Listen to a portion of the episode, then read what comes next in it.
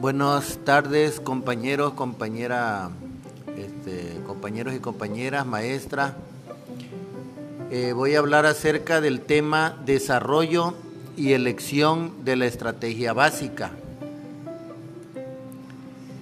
Eh, la formulación de una estrategia es la primera de las etapas que constituyen el proceso de dirección estratégica en empresa tiene por objeto determinar la estrategia o estrategias más adecuadas a seguir por la empresa durante un periodo de tiempo, mediante el desarrollo de un diagnóstico estratégico. Consiste en averiguar cuál es la situación actual de la empresa y cuáles son sus posibilidades de desarrollo. O sea, aquí está hablando de que hay que establecer un análisis, o sea, hay que ver cómo va la empresa, o sea, tenemos que ver números, tenemos que ver eh, nuestra posición en el mercado, tenemos que ver el volumen de ventas, si en la relación costo-beneficio estamos obteniendo eh, la utilidad que realmente debemos o queremos tener, o nos hace falta algo en la estrategia, hay que revaluar la estrategia o hay que hacer reingeniería del proceso también este, para obtener una mayor utilidad. Entonces esto de las estrategias es realmente importante porque si nos equivocamos en la estrategia podemos este, llevar a la empresa a un rumbo diferente donde puede que tengamos menos utilidades o incluso quedemos fuera del mercado. Esta se lleva a cabo mediante un determinado proceso, constituido por una serie de fases o etapas que habrá que desarrollar en su totalidad. El proceso de la formulación, estratégica, la parte de la formulación recoge el planteamiento de la planificación estratégica, ampliando el estudio de las variables sociopolíticas y culturales, dividiéndose en tres elementos principales, las aspiraciones de la alta dirección, las oportunidades y amenazas del entorno y la fortaleza y debilidades del interior de la empresa. ¿Por qué? Porque en este caso, por ejemplo, las aspiraciones de la alta dirección, o sea, la alta dirección realmente que, a qué aspira o, o sea, ya pusieron su plan de negocios, pero hacia qué rumbo quieren ir. Y habría que ver si realmente la alta dirección tiene puestos los pies en la tierra y está siendo objetivo en cuanto a los objetivos propiamente que quieren alcanzar a lo mejor están soñando mucho y, no es alcanzable ese objetivo. Y por ejemplo aquí donde dice las amenazas del entorno y su las amenazas del entorno puede ser eh, la competencia, por ejemplo, o sea que está, así como nosotros estamos evaluando nuestras estrategias, la competencia nos está evaluando a nosotros. La competencia a lo mejor anda haciendo este, encuestas, anda checando al público realmente qué es lo que quiere y si nosotros no lo hacemos también de esa forma, este, probablemente estamos teniendo éxito, pero la competencia ya está viendo por dónde comernos el mandado. ¿no?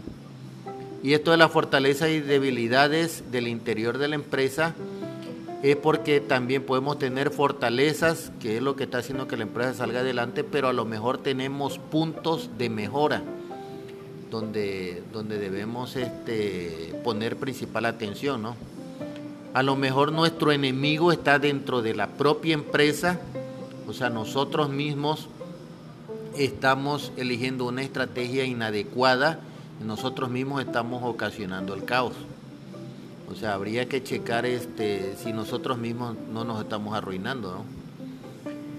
Por lo tanto, se trata de proceder al estudio de estos tres aspectos. En el ámbito empresarial, el diagnóstico estratégico con su doble análisis interno y externo, el diseño de sistemas de objetivos y el análisis estratégico o evaluación y selección de estrategias que culmina con la elección más apropiada para la empresa.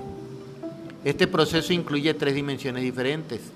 Una es la económica, o sea, el aspecto económico es importante realmente analizarlo, ¿no? Porque podemos tener muchas intenciones de aplicar una buena estrategia, pues si no, si carecemos en los recursos económicos, a lo mejor no le vamos a poder hacer este, la difusión necesaria o contratar los medios necesarios para poder este, llevar a cabo la estrategia. O a lo mejor requerimos más personal, no sé. Eh, por ejemplo, la cuestión política, o sea, la política dentro de la empresa. Eh, si realmente estamos eh, tomando las decisiones correctas en cuanto a los lineamientos de la empresa y la organizativa o burocrática, o sea, qué tan burocrático tenemos nuestros procesos de la empresa que a lo mejor no nos dejan llevar a cabo bien estrategia. A lo mejor estamos demasiado burocratizados y eso es un impedimento para llevarla a cabo, ¿no? La dimensión económica es aquella que se ocupa del estudio de las variables técnico-económicas de la empresa, ofreciendo una visión racional y formal de la empresa. La dimensión política es aquella que se encarga del estudio de las variables sociopolíticas y culturales. O sea, eh, ¿dónde, en qué mercado estamos operando? Porque no es lo mismo este mercado mexicano que el mercado anglosajón, el canadiense, el europeo. Entonces hay que ver las cuestiones sociopolíticas y culturales, ¿no?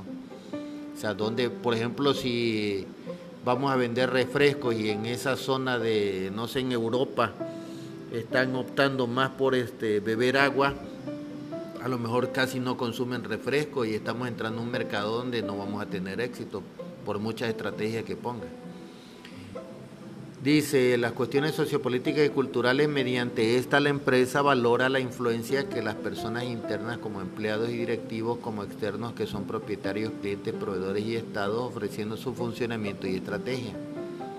Por último, la dimensión organizativa actúa de enlace de nexo de unión entre dos dimensiones anteriores permitiendo definir la estructura organizativa, los estilos de dirección y liderazgo y la propia cultura organizativa de la empresa. O sea que es una cuestión multifactorial.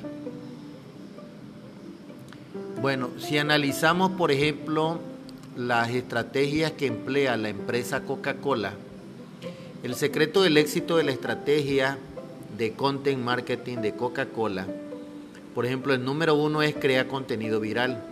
El número dos es utiliza las redes sociales. El número tres utiliza contenidos audiovisuales. Número 4, cuida la reputación online de tu marca. El 5, genera interacción y engagement. El número 6, crea storytelling dinámicas. El número 7, sé creativo. Y el número 8, despierta las emociones. Este es un caso de éxito de una empresa que eligió esta estrategia o varios tipos de estrategias y está teniendo éxito. Eh, la estrategia de content marketing de Coca-Cola y los beneficios que le ha dejado a la marca eh, tiene estas importancias, estas implicaciones. Según Content Marketing Institute, el 86% de las compañías adoptan estas acciones, pero esta cifra muestra que las marcas comienzan a confiar en el content marketing. Sin embargo, no todas las compañías alcanzan el éxito con sus acciones ya sea por falta de una buena planificación o ejecución. O sea, ahí tiene que ver también, puedes elegir la estrategia correcta, pero si no haces una buena planificación o no la ejecutas de la forma correcta o no tienes, eh, no instruyes a tu personal de cómo llevarla a cabo o no contratas una asesoría, en este caso este un despacho que, ya tenga experiencia en esto y te dé la asesoría, pues a lo mejor implementas mal la estrategia y es un desperdicio de dinero, ¿no? En lugar de ganar, estás perdiendo dinero ahí. Este no es el caso de Coca-Cola. Esta empresa ha sacado provecho de la estrategia de content marketing. El siguiente información aquí de la marca nos indica que las estrategias actuales eh, la implementaron sin perder nunca la verdadera esencia de la marca. Coca-Cola se ha reinventado en cuanto a sus estrategias y en actualidad lidera en el camino de content marketing. La marca ha rediseñado su web, fíjense, o sea, eso es un factor importante también la presencia en redes que tiene la marca.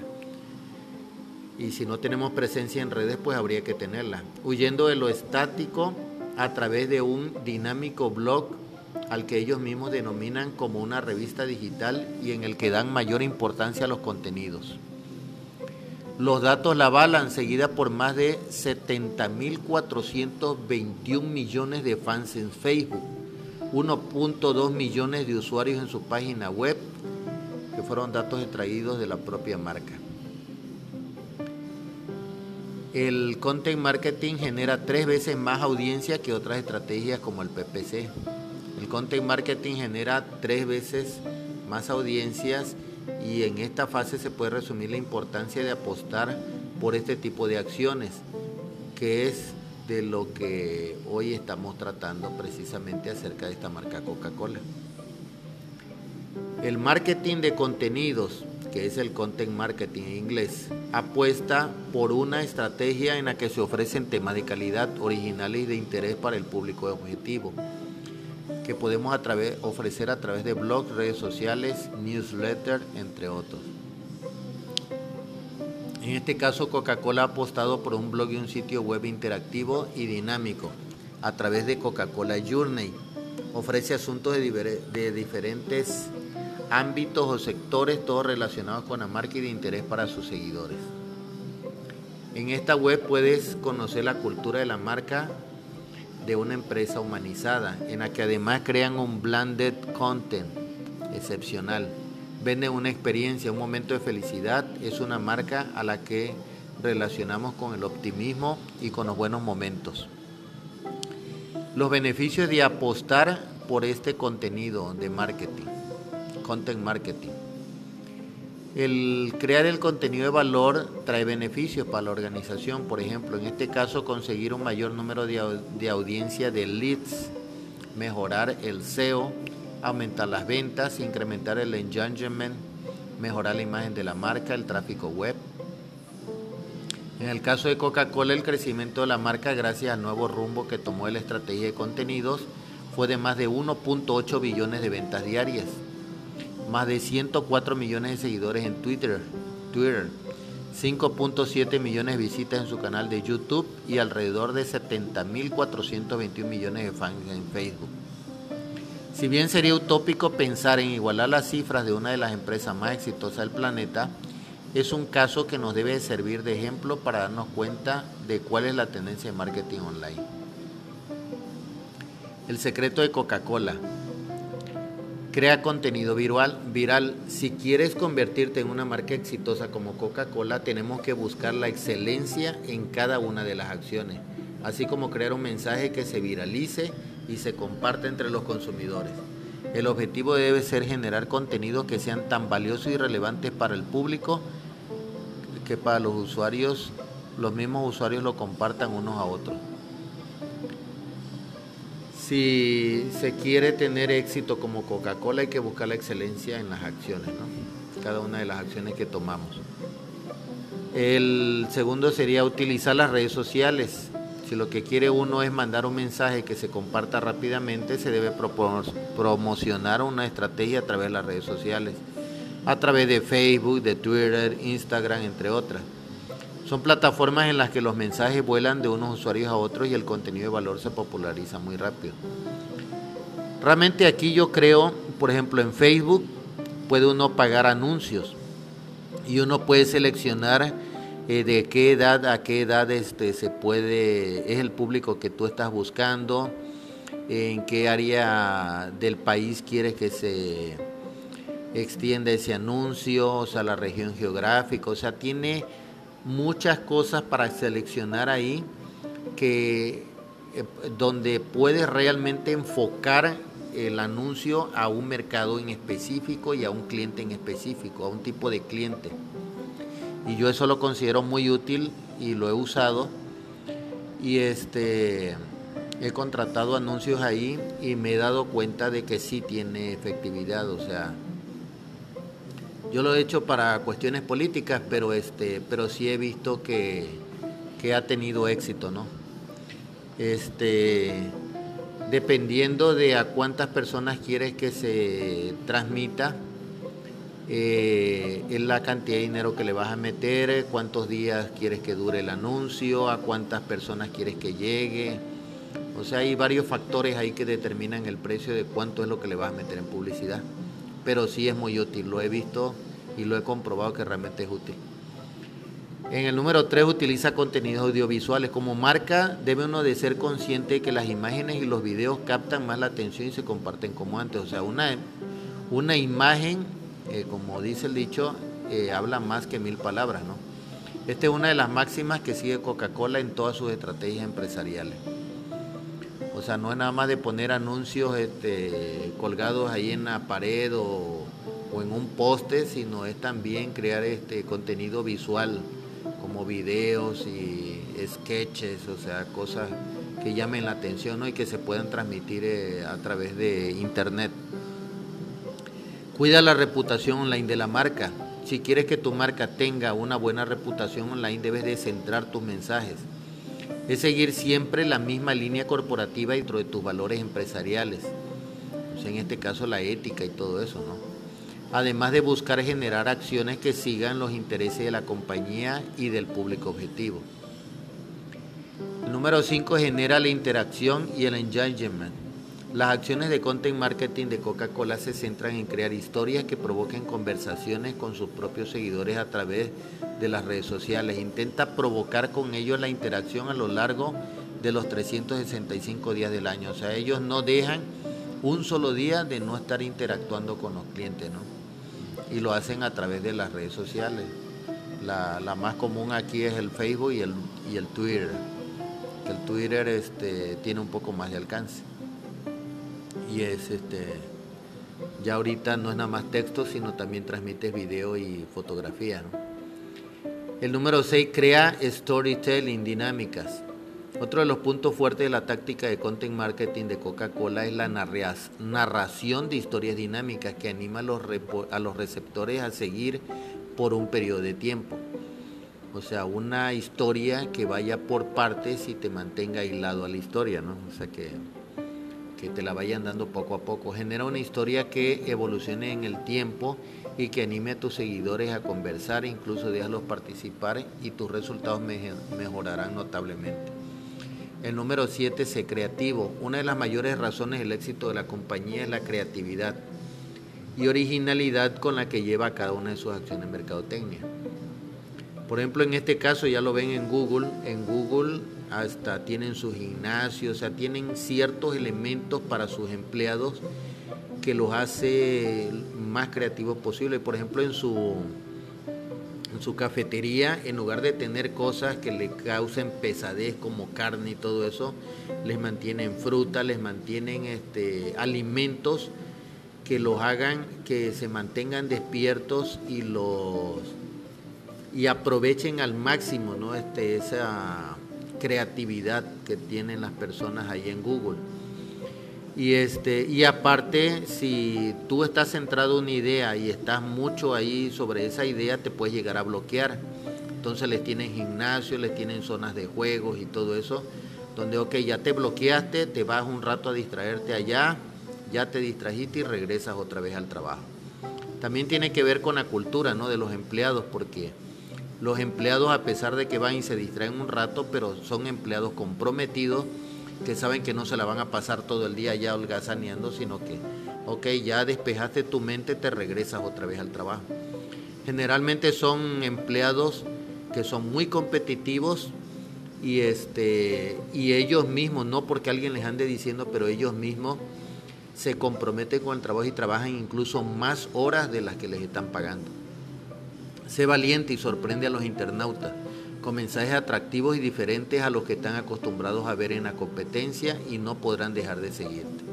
O sea, ahí es lo que les decía, hay que analizar a la competencia y hay que hacer cosas que la competencia no ha hecho, ¿no? Hay ideas locas que, a veces incluso en el ámbito empresarial dicen, no, tú estás loco, ¿cómo vas a tomar una idea como esa? ¿no? Porque parece demasiado locada y arriesgada, pero a veces ese tipo de ideas son las que funcionan. También te puede pasar que no funcione, ¿no? Y que sea un fracaso, pero hay que intentar cosas nuevas que nadie más ha intentado. Porque qué tal y se le ocurre a tu competencia y tiene éxito y tú vas a decir, oye, parecía loca la idea, pero ¿cómo no le hice caso a mi empleo que me lo estaba sugiriendo, ¿no? O sea, a lo mejor el caso de éxito íbamos a ser nosotros y no la competencia. Entonces hay que estar siempre alertas a eso y hay que ser muy innovador. Despierta las emociones, el número 8. Por último, uno de los factores de éxito de la estrategia de content marketing de Coca-Cola es que es capaz de evocar sensaciones y emociones en su público objetivo. Algo que como marca nos ayudará enormemente para alcanzar el éxito. ¿Has visto cómo Coca-Cola ha hecho un cambio radical, centrándose en aportar contenidos de valor para sus clientes y así ha reafirmado su posición como la marca de mejor valorada a nivel mundial. Ahora bien, ¿crees que este caso se repetirá el resto de las empresas que opten por la misma estrategia? ¿Ya has experimentado aumentar tus conversiones, conversiones a través de una estrategia de content marketing? Y en este caso hay que valorar las opiniones, ¿no? Entonces, este, esta es la, un ejemplo de un caso de éxito que en este caso es Coca-Cola y que tiene que hay que tomarlo en cuenta ¿no? para la elección de las estrategias, porque pues aquí se está viendo que a ellos sí les dio éxito. ¿no? Claro, puede ser que no aplique completamente en todos los mercados, en todos los tipos de negocios, pero no está de más implementar una que otra de las estrategias que ya están utilizando los grandes en la industria, en este caso como Coca-Cola, como Tesla, como Amazon o sea, hay, hay que checar qué están haciendo los demás que no estoy haciendo yo. O sea, porque ellos tienen éxito y yo no. Entonces, algo debo de cambiar en el rumbo, algo debo de cambiar en mis estrategias para que pueda funcionar, ¿no?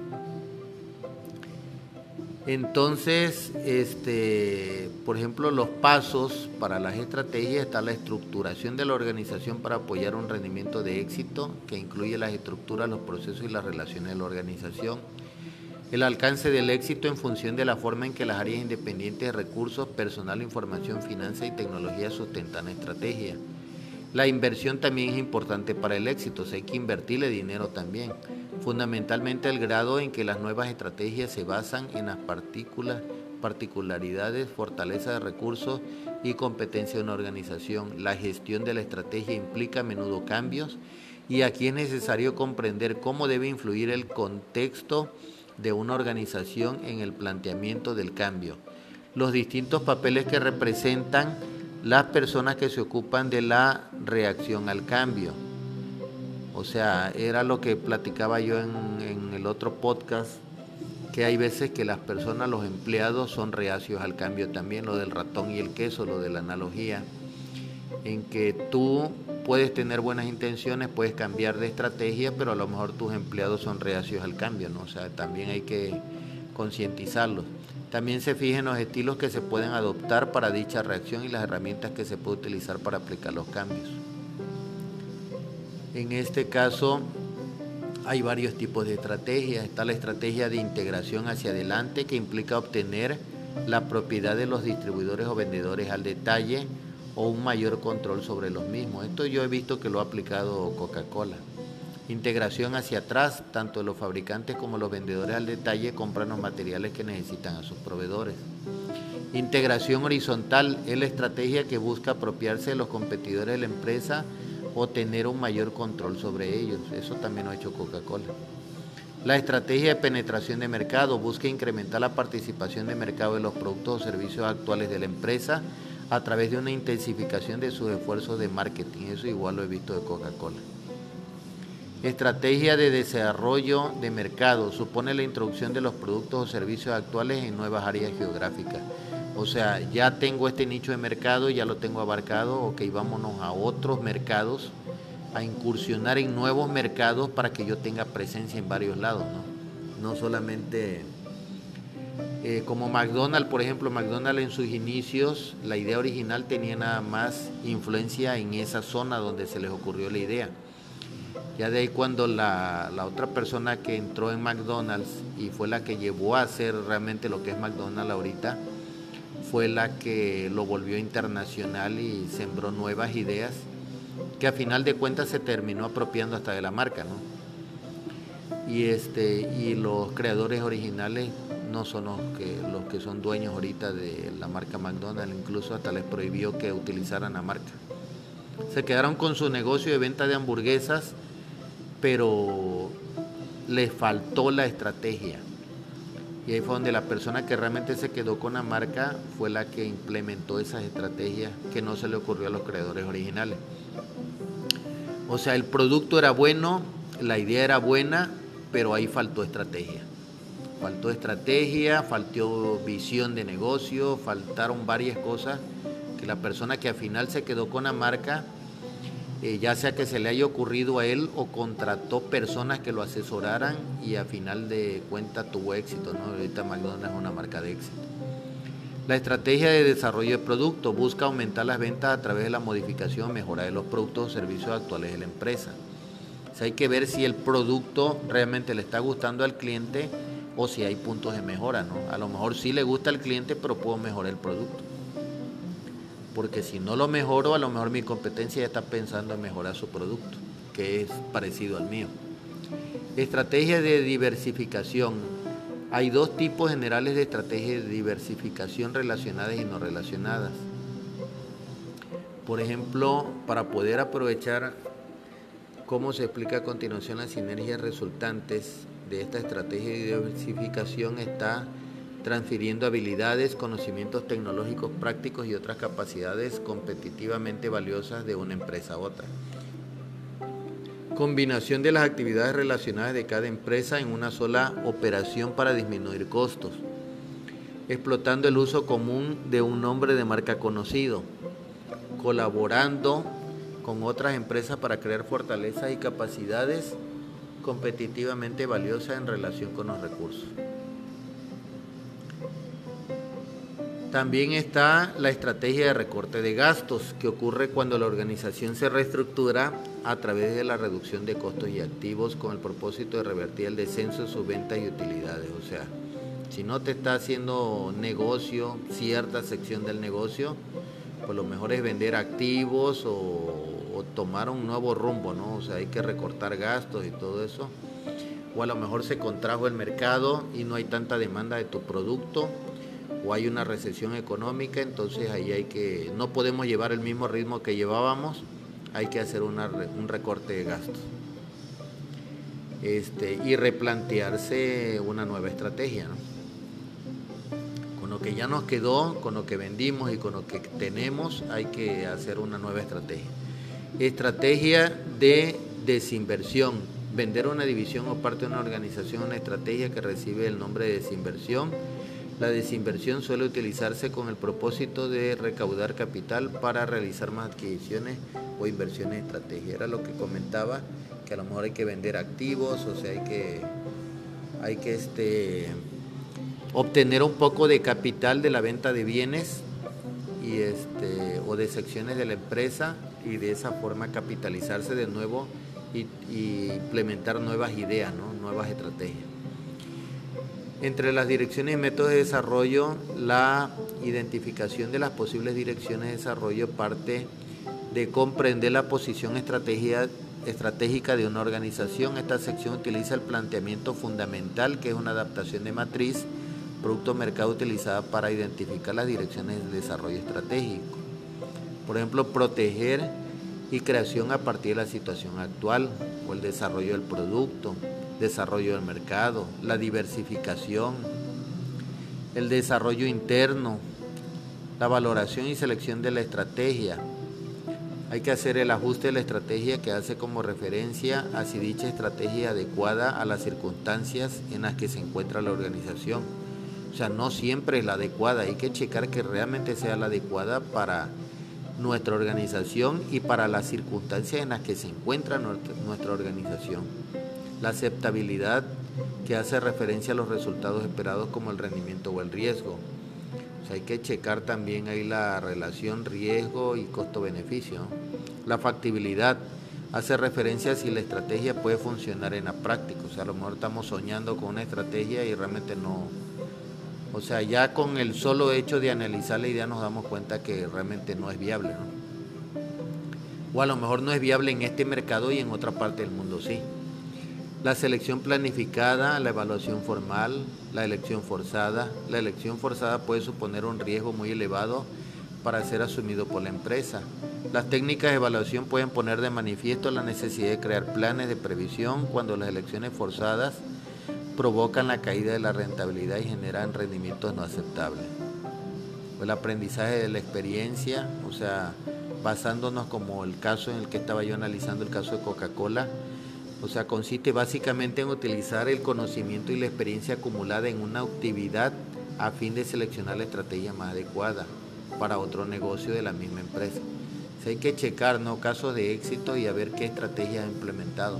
La selección ordenada, etcétera. Entonces, en conclusión, vemos que la selección de estrategia es realmente importante, es muy importante seleccionar realmente la estrategia correcta, porque de ello puede ser que o, mantengamos la, este, el ritmo de ventas que tenemos o a lo mejor empeoramos o a lo mejor realmente lleguemos a ser un caso de éxito. Hasta aquí la exposición de mi tema. Gracias a todos y que tengan un bonito fin de semana y una buena semana para todos. Buen día.